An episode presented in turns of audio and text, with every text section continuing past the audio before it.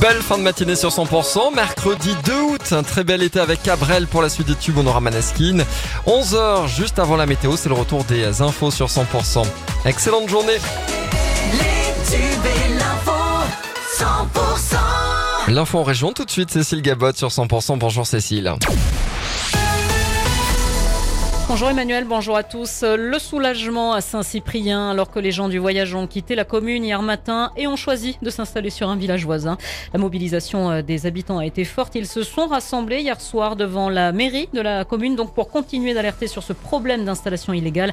Euh, Thierry Delpozo est le maire de Saint-Cyprien. Pour lui, c'est une situation qui relève de l'ordre national. Écoutez. Quand ils ne peuvent pas s'installer, il faut que la loi soit très ferme et autorise la saisie des véhicules, des condamnations qui soient efficaces. Voilà.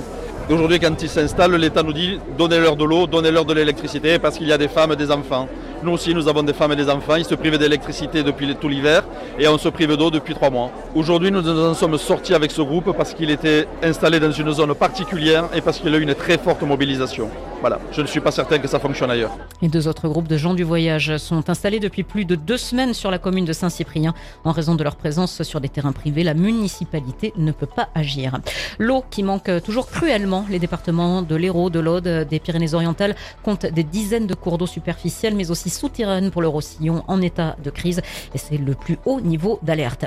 Guillaume Gomez, ambassadeur de France pour la gastronomie et ancien chef des cuisines de l'Élysée, était en déplacement dans l'Aude hier.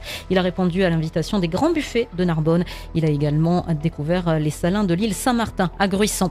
Le reste de l'actualité, les accidents mortels sur autoroute ont augmenté de 43% en 2022 avec 188 tués, principalement des conducteurs jeunes, fortement alcoolisés ou sous l'emprise de stupéfiants. Évacués en urgence du Niger, les passagers du premier vol de rapatriement français étaient fatigués à leur arrivée dans la nuit à l'aéroport de Roissy.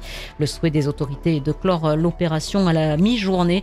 Quatre avions de rapatriement ont pour l'instant été prévus. Et puis la Haute Autorité de Santé a donné son feu vert à un premier traitement préventif contre la bronchiolite. Ce médicament sera remboursé par l'assurance maladie.